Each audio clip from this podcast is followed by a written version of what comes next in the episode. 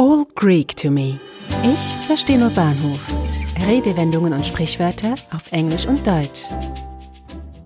Jemanden auf Herz und Nieren prüfen. Put something or someone to the acid test. Wörtlich übersetzt bedeutet das englische Idiom jemanden einem Säuretest unterziehen. Glücklicherweise ist das nicht wortwörtlich gemeint, denn einen Säuretest würden wohl die wenigsten unbeschadet überstehen, schon gar nicht ein weiches Herz oder eine zarte Niere. Beide Redewendungen bedeuten, dass eine Sache oder eine Person einer gründlichen und strengen Prüfung unterzogen oder auf die Probe gestellt wird. Die deutsche Redewendung kommt wieder mal aus dem Alten Testament. In den Psalmen von David zum Beispiel steht Lass der gottlosen Bosheit ein Ende werden und fördere die Gerechten, denn du, gerechter Gott, prüfst Herzen und Nieren.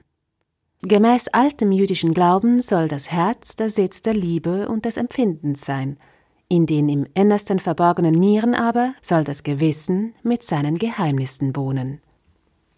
Die Flugzeugmotoren werden bereits in der frühen Entwicklungsphase auf Herz und Nieren geprüft. Aircraft engines are put to the acid test early on in the development phase. To put something or someone to the acid test kommt von den Tests, die man anwendet, um die Reinheit und Feinheit von Gold zu überprüfen, da Gold weder korrodiert noch oxidiert und säurebeständig ist. Im Acid-Test wird in einem ersten Schritt der zu überprüfende Gegenstand gegen einen Prüfstein, meist eine kleine Schiefertafel, gerieben. Die dadurch entstandene Marke wird mit Salpetersäure Aquafortis eingerieben. Verschwindet die Marke, ist der Gegenstand nicht aus Gold.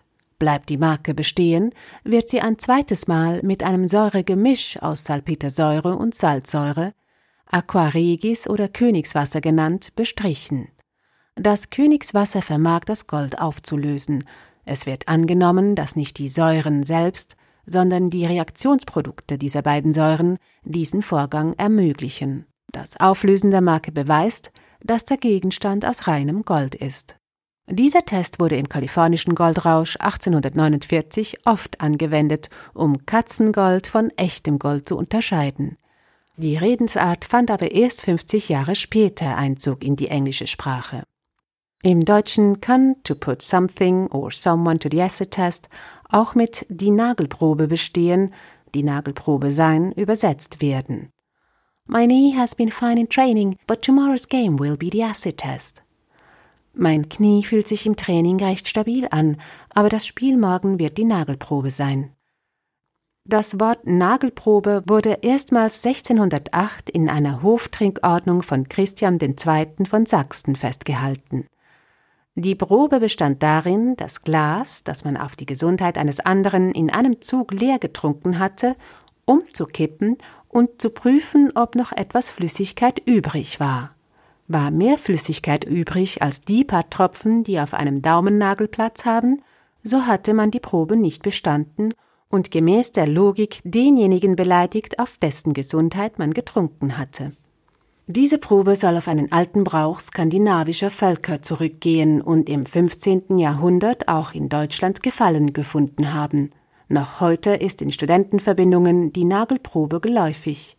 Besteht man sie nicht, ist man noch nicht manns genug. Wie sieht es mit Ihnen aus? Sind Sie bereit, über die letzten 52 Redewendungen und Sprichwörter in diesem Podcast auf Herz und Nieren geprüft zu werden? Eine Produktion von Audiobliss, gesprochen von Marilena Diemey.